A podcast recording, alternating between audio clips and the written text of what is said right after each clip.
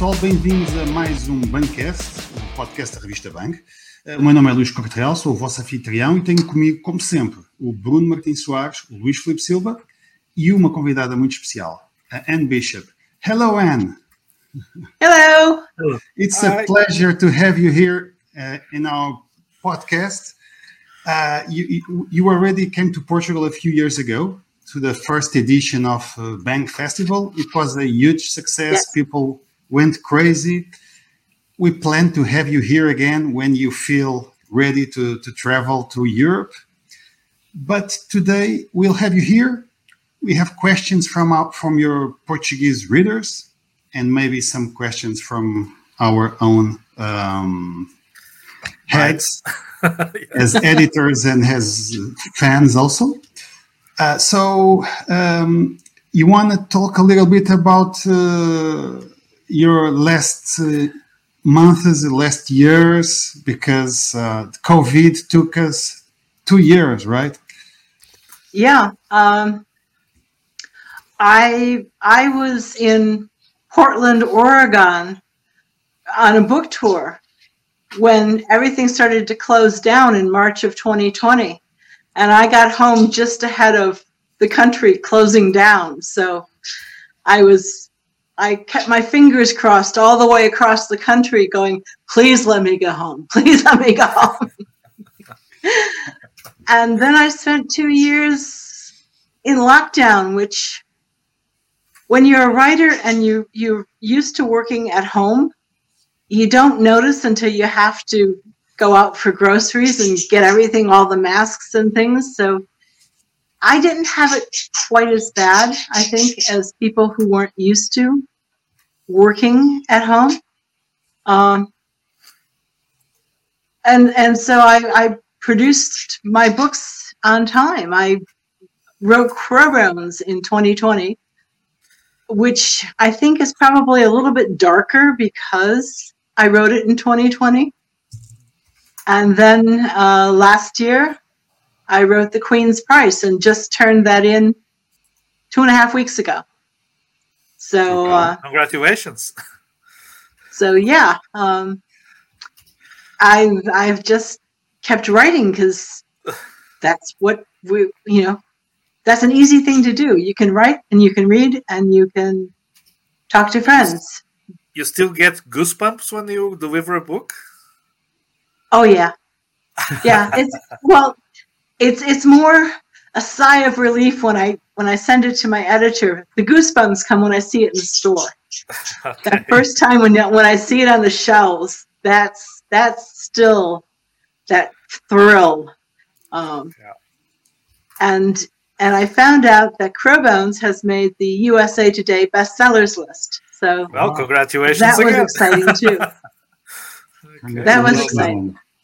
I read um, I, I I read that that you have a very um, professional uh, routine during the day to tackle the writing and the reviewing and and such. Did you find that uh, your routine may have changed during those uh, weird times of uh, the last two years, or were you man did you manage to hang on and to do it as you usually do? My writing routine stayed the same. I, I reported to work at 8.30 or 9 o'clock in the morning and i wrote until 1 or 1.30 and had lunch and then answered emails and i quit at 5 o'clock i made that my rule that I could quit at five o'clock at, at night. And I started taking one day a week off. That was my big thing. That's what COVID gave me was one day a week off. one day at weekends? No, um, weekends are actually my best writing time because everything else is shut down. So I don't get emails from people. Um, I write from Saturday to Wednesday and Thursday is is my what I call my mundane task day. So that's yeah. appointments and schedules and business and things. And it's, Friday is my day to watch movies and read books and work in the garden as soon as it stops snowing. and uh, just and then Saturday comes again. and then Saturday comes again, and Yeah. and by then I've I've thought about the book and I'm ready for whatever the next section of the story is. And, and do you have a number of words that you force yourself to write every day or that you want to reach every day? My goal is between 1200 and 1500 words a day Mhm. because that will give me about 6000 words a week. And for the usual size of my books, that means I can finish in six or seven months my first draft and have a week off, usually during the Christmas holidays, and then have two months to do my second draft before I have to turn the book in. wow. That's usually my goal.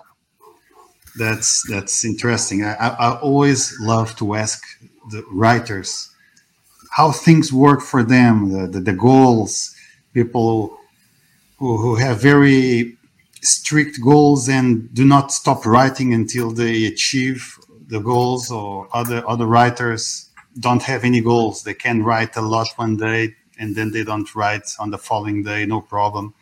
It depends on the well, the strategy. Yeah. When when I'm starting a new story because I'm just getting into it and getting used to it, I I think of 500 words as a good day because I'm just learning and I'm just figuring things out. And then it It's like keeps a page. One yeah, page, and right? then and then it keeps gaining until I'm I'm up to my full 1500 words. And by the time I get to about the three quarter mark, I, it's just going as fast as it can, and mm-hmm. What was it's your a good thing, it's a good thing that the computer does automatic spelling. yeah, no. What was your which book was your fastest uh, book to to write? they all they all seem to come in at the around the same time. So I think Crowbones and Lake Silence were a little bit easier to write because they were they were built on the template of a cozy mystery. Mm-hmm. So I knew that I was going to have my amateur sleuth or two of them and I was going to have at least one dead body, although it's the others, so there were lots of dead bodies. And they were going to get in trouble. So those were the two that, that were easiest because you just throw down corpses and, simple. and I was Okay, serious. and we- I I was serious thinking that um, um, you are eager for the Saturday, like most people, but not for the same reason. You're not much of a plotter, as I know from your words, uh, if I understood them correctly. Your you, your books seem filled with twists and turns and plot. They are thick with plot, but they are also thick with the characters and voices. Usually, what drives most of your books? Is it uh, the people in them? Are the is it the voices? Is it the story, or is it a bit of most, or it depends on the book? it's it's the characters because these are these are imaginary people that have to feel real to me. And i am going with them on this journey and recording this journey of something that happens in their lives. So everything is is about how they feel how what decisions they make who is going to who they're going to love who they're going to hate what who is going to be an enemy who's going to be a friend. Um, those are all of the things i they they have a problem that they have to solve and i just say go for it and i watch what happens. And the first the first draft is usually very um, i write hot so I'm, I'm writing what they say and their movements. And then when I go back the next day to kind of warm up my brain to into that story is when I add details of a, a, a descriptive reaction or something else, so that it's it's all layered. Mhm. But the first thing is always character, because I'm interested in, in who these people are and where they're going and why they're going there. And which which one of them has sur- surprised you the most by doing something that uh, they weren't supposed to do? All of them. yeah, I know the feeling. I usually call it the the the, the how do you, how do you, the magician's apprentice effect. It is Just- because I'll, I'll be get out typing control. along and I'll I'll be hearing I'll be hearing what they're saying to each other and I'm typing and typing and all of a sudden I stop and go, how could you do that? How? And it's just, yeah. so if, if if it surprises me, then it surprises the reader. If it makes me laugh, it usually makes the readers laugh. If it makes me cry, it usually makes the readers cry, and then they grumble at me for crying. But I cried more because it took me longer to write it than it took them to read it. So there. yeah. And we invited uh, our fans, our uh, your fans here in Portugal, to to send us questions. Uh, so we are going to make the questions and Okay. and see where this will take us. Uh, Luis, you want to start with Yeah. the first questions? Yeah, we'll start off with a question by Margarida Souza uh, from Multipublicações. Um, and she asks you, we know that uh, you've started writing very early on, but what led you to the fantasy genre? I love fantasy. It's um, fantasy does two things. You can have fun with it because it has magic, and stories that have magic are just wonderful. It's also a safe ground because I explore things that are for adults. You know, a lot of my subjects are about difficult things that happen to people. And it would be too hard to write it in a world that looked like ours. If I couldn't write it in like a contemporary story, I couldn't write what I write. But in fantasy, you have this safe space with magical animals and magic and jewels and shapeshifters and elementals who get really, really nasty and you can look at these things in a way that allows characters to win. Because you want a story if you're going to deal with something difficult you want the characters to win. You want them to have a successful outcome. Um, and i find that in fantasy.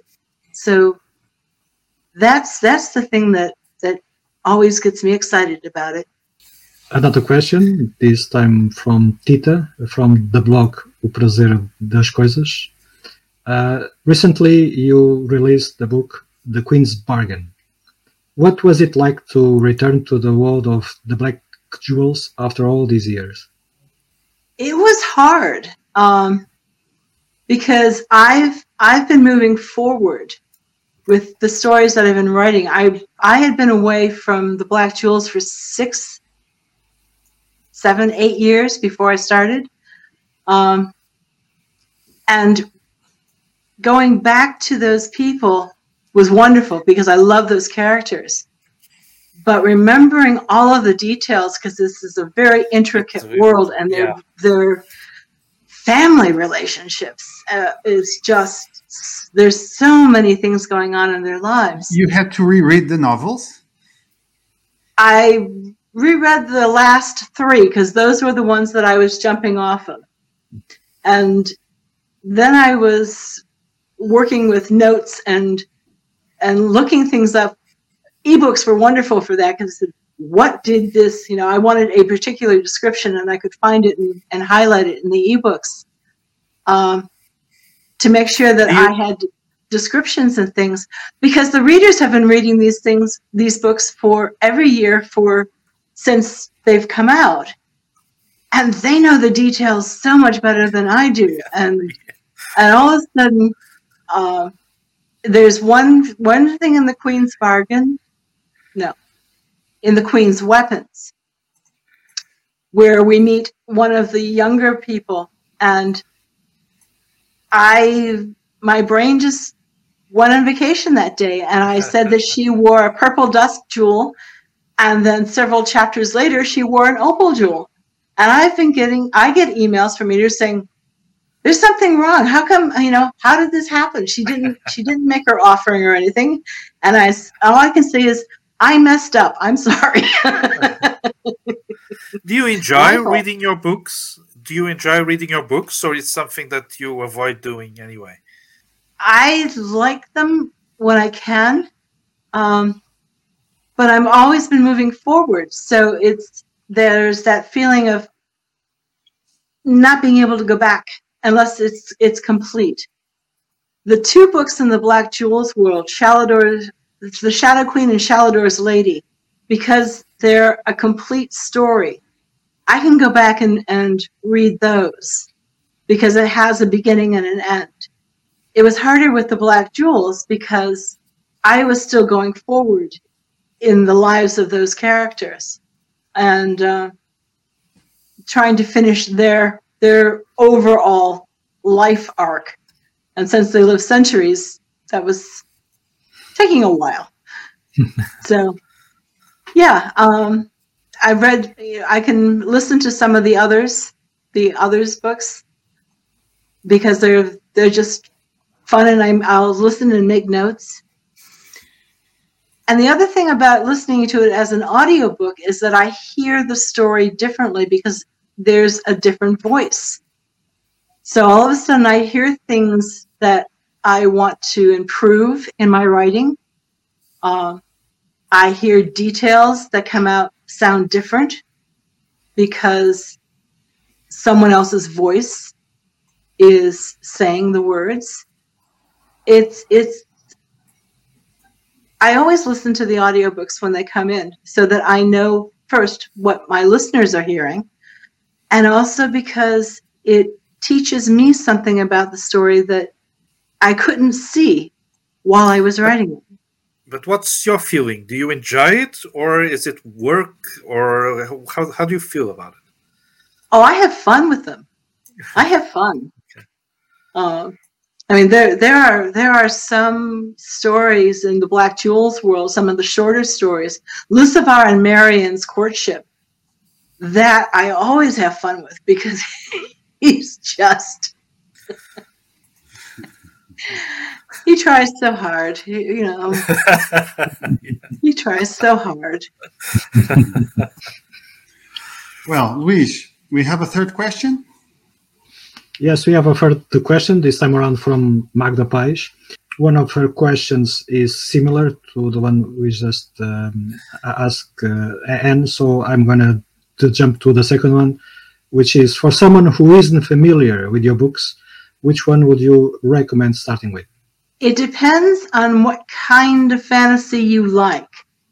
If you like urban fantasy, you would start with Written in Red. Yes. yes. In the chat. Well, written eh, for for someone who likes the urban fantasy, the werewolves and the shifters and the vampires, you start with Written in Red because that's urban fantasy. If you like dark fantasy in a totally different world with dark magic and dangerous people and a very epic struggle for power and then something you, completely different in the world which is some, completely different from anything yeah yeah uh, you start with da- daughter of the blood because that's mm-hmm. the first of the black jewels Luis. And I, I, have two other worlds, but but most of the a lot of times people don't find them until after they've read the Black Jewels and the others. Uh, Ephemera is is different from both of those. The Tira Lane books are are different from. You know, I, I never saw a reason to write a similar create a similar world from the one I had built because what's the point if you're going to make a, a, take the time to make a world make it different make the magic different do something else so that you're challenged by the story. Um, so each each one of the worlds that I built is unlike the others. Luís, another one? Yeah, from Vera Neves, from Sinfonia dos Livros. Um, she has a very interesting uh, question, which I'm going to also to add uh, something to it. She asks, "Do you like listening to music while writing, and which like, which kind of music do you enjoy the most?" I would like to add to this uh, question if when you write, if writing or the um, or the characters or the settings, if you are, let's say, um, inspired in your own writing uh, by any music that, you listen uh, um, in your mind. The Black Jewels began with an album called Koyaanisqatsi by Philip Glass. Mm. The sound of those male bass voices, those deep voices, and the organ, I could picture Ebon Askavi, the keep. I could picture them walking down those stairs to the dark throne. Um, and whenever I needed to have a touchstone for that world, that's the music that I would play. Other things, um, in the others, I play more Celtic instrumental music, things that'll either be quiet or upbeat. I'll have a, a series of things, and sometimes I end up playing the same three songs over and over, just repeating for that session because that has the feel of what the characters are, are facing. And sometimes it's a longer a longer list depending on the day.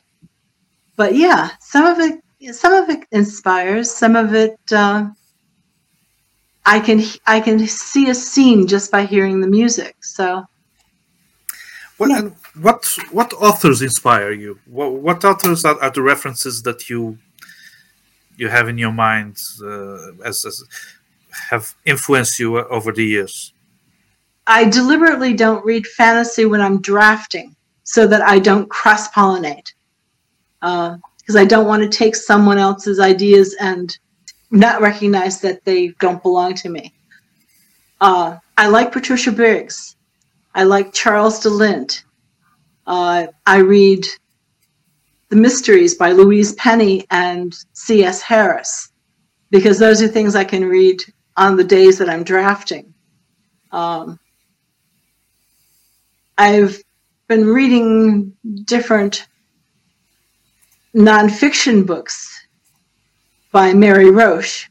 So, amongst the things that I'm I'm going to be reading, um, to see what kind of ideas, story ideas they'll have, uh, are stiff about corpses, and spook about the afterlife, and grunt about war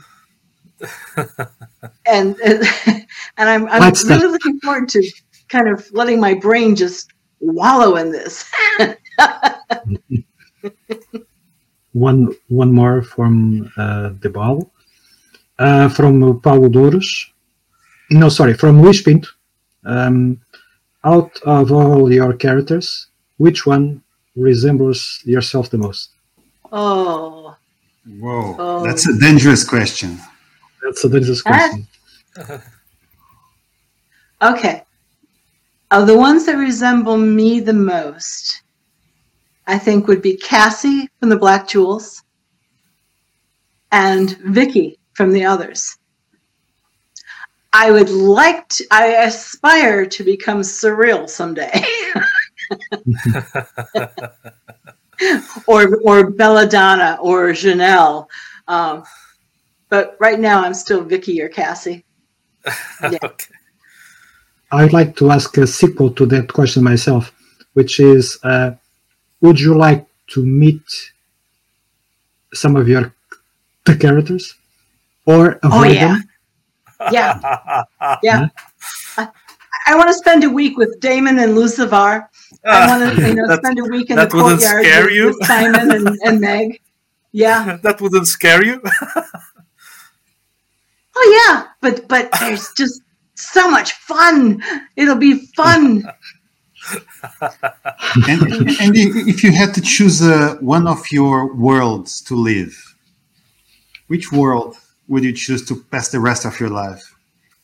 That depends on who I could be, but I, I think it would be even odds between the courtyards and the Black Jewels world.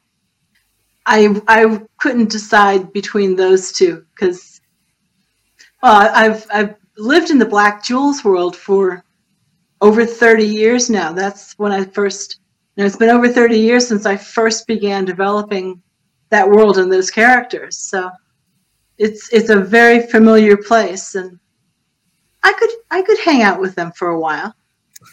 and you know, and I, I could learn how to, to brush wolves in the courtyard. Moving to Paulo uh, also another interesting question do you find it difficult to kill your main characters and consequently shock your readers? Within the Black Jewels universe, you get the feeling that no matter how well developed the villains are, they always end up defeated and unable to eliminate any of the main characters. Uh, do I have trouble killing my my good characters, the, the people that I, I truly like and love? Yes, it hurts a lot. It hurts. Um, do I want the villains to be defeated? Absolutely, because this is fantasy. We we get to win. We we want the people to win. We get to cheer and and see the bad guys lose. Um, and I want that. I want that. Yeah. But yes, when when I have to kill off one of my characters that I really like. Um, do you try to save so, them? Yeah, you know. Do you try to save them the best you can? Or is it something that, uh, you know, it's fate? It's a writer's fate, so to speak. I I let them be who they are and I let their story unfold. And if it comes down to to them being gone, then that's the way it is. When I wrote the Tir Alainn trilogy, I knew from the beginning of the third book that we were going to lose Morag, who was probably my favorite character in that book. And I knew from the first sentence that I was going to lose Morag. And that was so hard. It was so hard by the time I finished that book, my health was actually frail because um, it took so much from me emotionally to write it and to let that happen. I have a question that I want to make. It's from Nadia Batista. And she asks Thinking of all the characters you've created, who would you kiss who would you marry and who would you kill? This is a very good one. who, who would you kiss, and I have to choose just one? No, of course not. Daemon. I knew it. Daemon Sadi. Kiss, marry. Who would I kill? Um, Oh, there's a list. you cannot. I just uh, realized you cannot tell because it's going to be a spoiler. yeah. well, it doesn't. It doesn't necessarily mean that I would that they did die.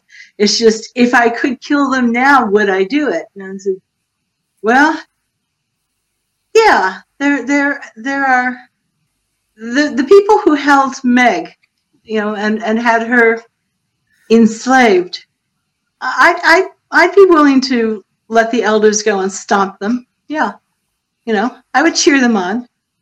But yeah. All the bad guys should get stopped. Can I do a question now? Sure. Can, can I do one? Okay. Sure.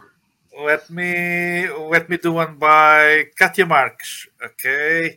Which is about ephemera. Are you planning to return to ephemera as well? I don't know. I don't know because um, the muse and I are thinking about where to journey next. And that's a possibility, you know? It depends on whether I cross a bridge and get there.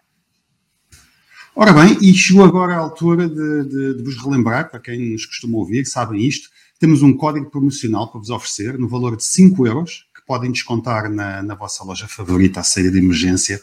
E as condições podem ser consultadas na sinopse deste episódio. E, como sempre, a, a palavra que vocês têm que introduzir na loja vai ser escolhida pelo nosso, pela nossa convidada, Anne Bishop. Anne, can you choose the word we'll be using uh, in this promotion?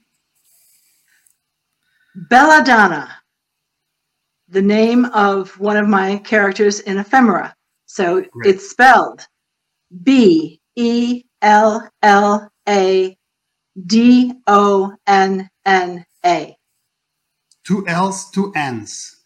Yes. It's a tricky word, so quem quiser meter isto no voucher tem que estar atento. Dois L's, dois N's.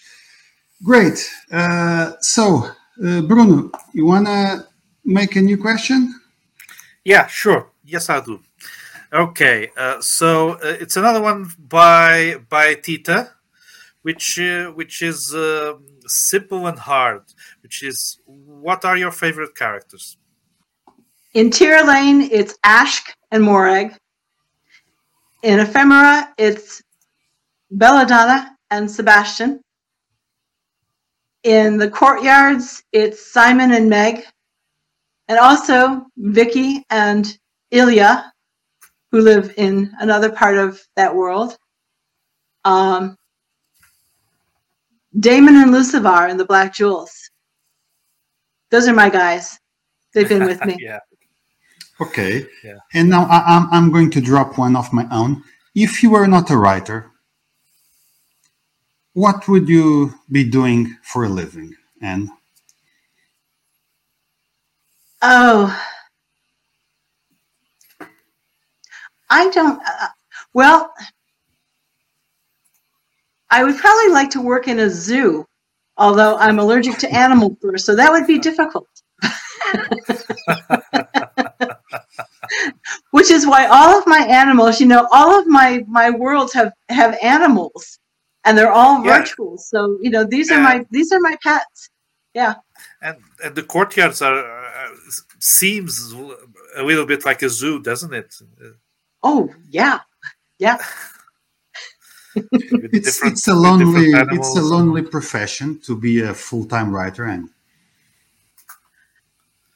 Well, I have all of these friends in my head that keep me, you know, keep me occupied during the day. And I make sure that I stay in contact with real people, with friends and family, and get out. Well, up until for the past two years, we've all been a little bit isolated, but otherwise, I, I make a point to stay in touch with people because that's important. And otherwise, um, during the writing time, I'm occupied and have plenty to do. So I don't I don't notice people. I don't notice that I'm not with people until I shut off the computer and I'm no longer with my imaginary people. Yeah, then then let me follow up with a strange question, which is, um, are you writing when you're not writing? Always. Yeah. Yeah. because because obviously all the, the- your worlds are very intricate with a, a lot of rules, a lot of different kinds of, of magic, and you, you you have to be thinking a lot about them to to to to to settle uh, all the stories and characters, don't you? Well, yes, and and everything everything gets it's thrown into I think of it like a, a, a big creative stew. Everything gets thrown in. And an example, I was out in the garden when I I think when I was writing written in red. So this was a while ago. This was several years ago. But I was out in the garden and I noticed this odd looking red thing And it turned out that a cat had caught a bunny. And what I was seeing was the spine and one of the feet. And it was just laying on stone. And I said, many icky, squishy things. Uh, and, but I put that in, I put that in the book. I mean, Meg finds the spine of a, of a bunny that somebody's partially eaten, and Simon has to go and, you know, bury it. So, so yeah, you know, I, I I took that and added it to the book because it just I knew how it felt to find it. Faça like, subscreva, partilhem comentem. Sejam épicos. Yeah. And and your family and your friends, closest friends, do they read your novels? Yeah, yeah, um, and especially in the Better courtyard readers? books. Pardon? They are your better readers or just normal readers? No, they they they are the ones who read it after everybody.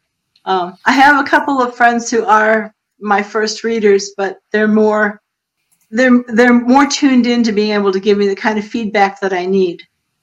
Everybody else just reads them, and if you look in the fronts of the courtyards books, or wherever the, the acknowledgement page is in the, the Portuguese editions, and you see the list of people who who gave their names who um, let me use their names as just said sure go ahead you know you you can kill me it's okay. Um, and all of those people they're all friends and and so they're reading the book and going ah, i did what? I did this? I got a wolf. You know? This is also eventually a part of the, let's say, responsibility of being a successful writer because uh, now you have a larger audience and following and fans than when you started uh, um, a, a- a few decades ago. So, do you have that in the back of your mind when you're writing uh, that people are expecting this or I expected that, they might not like this? Or do you do you still feel that sense of freedom of walking about in the in those places that you did um, in the first time? I have the same two rules now that I had when I started writing the first book, and that is my first promise is to the characters that I will not judge them. I will write their story as honestly as I can, and I will not try to make them something that they are not. They can, they will be who they are. Uh, fragile, angry, devious, wicked, whoever they are. And the second promise I make is to the readers to write the story to the very best of my ability. And those are the two promises that I still make when I start a story. The, the, there are readers who aren't happy with some of the th- ways books have gone, or some of the people who have left, died, um, but that's the story. That's the journey that these characters are making. So, my first promise is to the characters because there's nobody else who can make that promise. I, I bet I bet you you're now read by several different generations. Do you do you feel there's a difference on how your stories are read and interpreted by the different generations, or by a younger generation and an older one? Uh, do you have that feeling? Sometimes I, I, well, I have heard with the Black Jewels, I will get sometimes an email from a fan who says, I first read the Black Jewels trilogy when I was 12. And then, and I'm thinking, yeah, and then and then it says and, and i read it again when i was when i got to college and i realized that there was a lot of stuff that i didn't understand the first time and i'm thinking yes thank you? so there, there's um there's a range. There's a huge range of. I have I have fans who are 12, and I have fans who are 80, and I'm sure that they're seeing different things based on how much experience they've had and how much life they've had. But the stories intrigue them and and bring them back. So yeah, that's and, and I have I have families who will read the books together um, Wow. and have discussions and Jesus. so That's that's good. It's like a, a book club, but inside a family. yeah yeah A question from uh, from João João Gonçalves. He um, he asks, which of your worlds would you like to see in a TV series? If you had to choose one, I think the others would be the easiest one to translate into TV. Um, the one that that could be interpreted the best. The Black Jewels would be difficult just because of the adult theme. Uh, I mean, you know, the courtyard, you have plenty of people getting eaten, but that's different from what the Black Jewels does. you were ever Yeah. contacted by a by a, a studio to to to. to We've had a few the inquiries. We've had a few inquiries, but they've never gone beyond um, inquiries. them talking to my agent. So Maybe I don't day. worry about it. If it happens, it happens, and if it doesn't, there's nothing I can do about it. So I'm just going to keep writing stories to the best that I can, and have fun with it because I do have fun. O- I have. I have friends I have friends who tell me that I approach things with homicidal glee. So It's always the best feeling. regarding homic- homicidal glee, what's the easiest part about writing uh, when you begin a new book, and what's the hardest part? And this this question is from uh, Vera The easiest part and the, hardest part. Can you ide- identify them? the easiest parts are are the lighter scenes, the the dialogue and when characters are are playing with each other and or they're getting into trouble that isn't terrible just you, know it's it's like when meg uh when meg scolds the elders and and poor nathan is is just about to shed his fur because he's just you know she's she's yelling at them about not getting cookies and that was fun to write. The ones that are hard are any of the scenes that are dark that are where th- people are threatened or are hurt. Um, those are hard to write. The it's hard to write from the point of view of one of the villains because I live in that skin during the time that I'm writing. So I have to I have to inhabit that world. I have to believe what that villain believes. I have to take that world view as if everyone else is wrong. And uh, some days that's really, really hard. And as, as a writer, uh, if uh, George Martin says, and he's not the only one, that there are two types of, of writers in in his in his mind: um, the the gardener and the architect. The architect plans everything, uh, all the details from his story, but the gardener plans a little bit and let things flow, and sometimes the book goes on a non-intended path and it's totally dif- different from the initial idea how do you see yourself I'm the gardener. Eh, Definitely. i thought so Yeah. I because I, I know I it's it well taking the gardening thing. Um, I prepare the ground and I set out some of the decorative rocks throughout, and then I plant so that I have touchstones, and I know that I have to reach this place, and I know this has to happen before I reach that place, and then and then all of a sudden something else unfolds because I see where it is, and uh, I usually know I have an ending that I'm heading toward. It's not always the ending that you see by the time we get to the, the finished book, but I have a goal that that the characters and I are heading toward, and um, and then I just try to keep it weeded.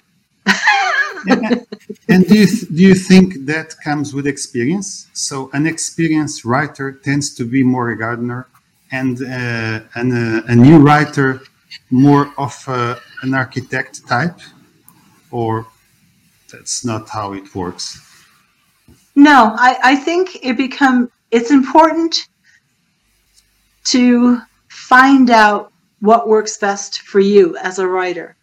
Um, because if I tried to outline or plot everything in a story, by the time I got to the end of it, I would be bored with that story. I would be done. There would be no reason for me to go to the keyboard because part of part of the reason I get up and I turn on the computer is to find out what happens next. Hmm. I have an idea, but dialogue, things that the characters say to one another, can change it. Um, there are times when outside circumstances can change things. If it's a rainy day, the whole atmosphere and mood of a scene can be different than if it was sunny out, you know, in my life. So, no, no, I, I don't. I don't think I would ever be able to plot a story that was that was more than a couple of pages. Uh, I could never do it with one of my novels because it, it wouldn't be fun anymore. Okay, we have more questions from uh, a, a, couple of questions. Uh, um, yes, I think we've, we have just uh, answered um, a question by Nadia Batista, which asked something similar to what Luis had asked. Um, uh, I would like to ask one from Paulo Dores again. Uh, although Lucivar and Daemon still have a lot of development potential, do you intend to continue the universe of the Black Jewels to through their offspring? A new generation. I, I can't. I can't. I can't answer that because you haven't. You don't have the Queen's price yet. Oh. Spoiler alert. so another one by by Vera Neves. Um, of your of all the series you've written so far, which one defines you the most, and which one is your favorite? They're all my favorites. The the one I am, whichever book I am writing at that moment is my favorite, because it's new and fresh and exciting. And if I if I didn't if I didn't like them, um, I couldn't write in that world. So I like all and, of them and, and, and I will I, I will not I will not choose a favorite amongst the book children. okay. And which one do you which one do you feel defines you the most? Which one do you feel um, people identify you with? Maybe. I don't know because I'm in all of them. I mean, I'm, uh, the bedrock of, of all of those worlds and all of those stories is who I am. So they all define me. And now that we are reaching the end, what should we have asked that we didn't ask?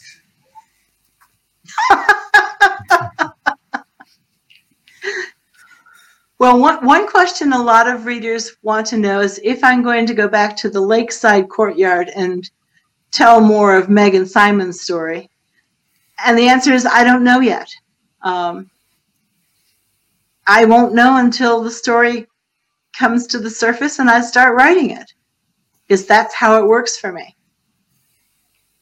But otherwise, so now you've you you've delivered your your manuscript to to to the the publisher. So, how's your ritual now? After after you after you delivered it, delivered it, what do you do? Do you rest? Do you have a, a, a little vacation? What do you do? Um, I have a stack of books that I wasn't able to read while I was writing because the voices would interfere with with my story. So I get to read those and I get to watch movies and I get to sleep. And we're getting into spring so that whenever it's warm out, I get to start working in the garden and start planning where I'm going to to do my next plotting. Um, and regarding this question, Anne, with with this COVID thing, you you had to interrupt your your book tours. Do you miss yeah. them? Do you think they are important?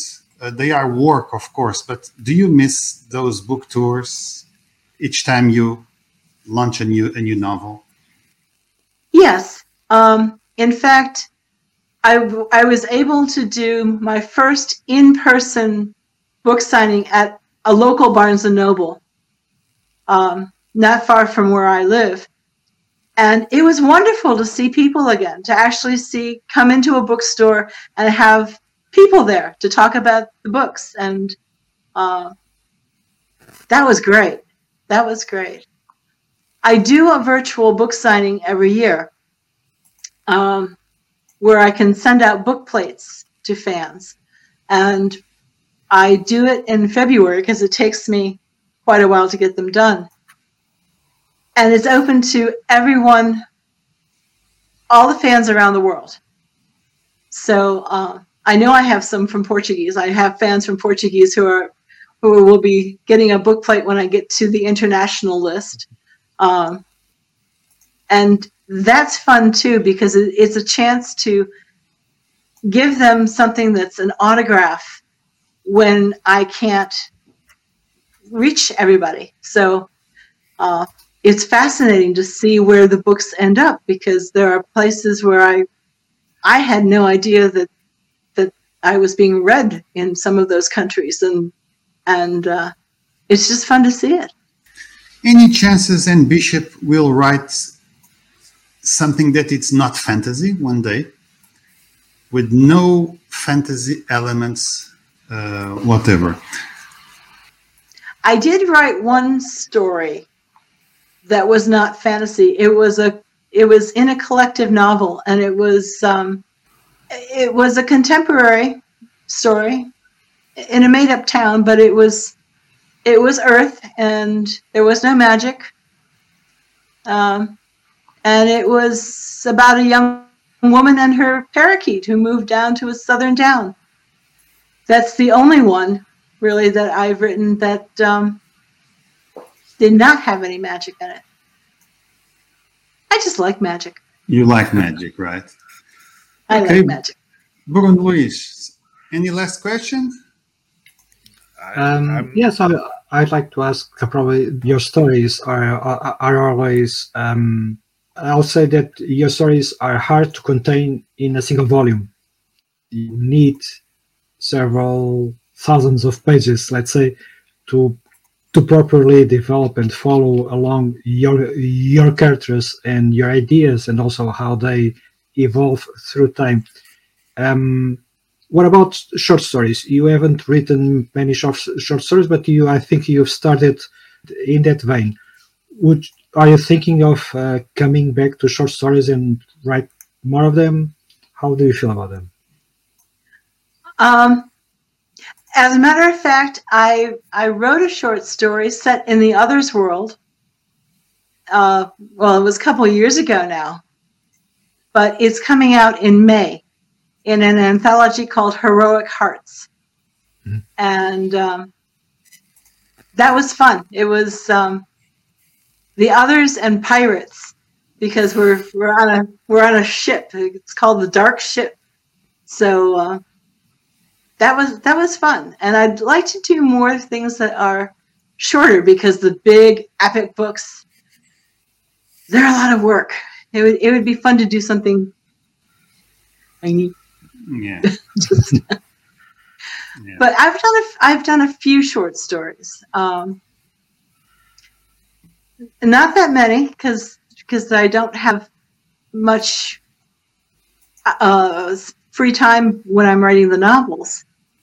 But when a, I, I start a story and I write for however long it takes to finish it, and sometimes that's five thousand words, and sometimes it's one hundred and fifty thousand words. While you cannot uh, visit your Portuguese uh, readers, do you have a message you want to send them so that we can close this with uh, Anne Bishop speaking with her Portuguese uh, fans? You are all wonderful, and I'm so glad that you like the books, and so glad that you love the worlds because it's it's a celebration, and I am so happy to be able to share it with you. Oh, thank you. Thank you. And thank you so much for, for, for your for your time and for your uh, sympathy. Best of lucks with the, with the the book you are going to you just sent to your publisher. Uh, and re- really hope to see you again uh, soon, uh, if COVID allows, us, of course. Yes, yes. Well, fingers crossed that we can do it. Yeah, we would love it. Thank you so much, Anne. All Thank best. you. Thank you. Obrigado. Good night.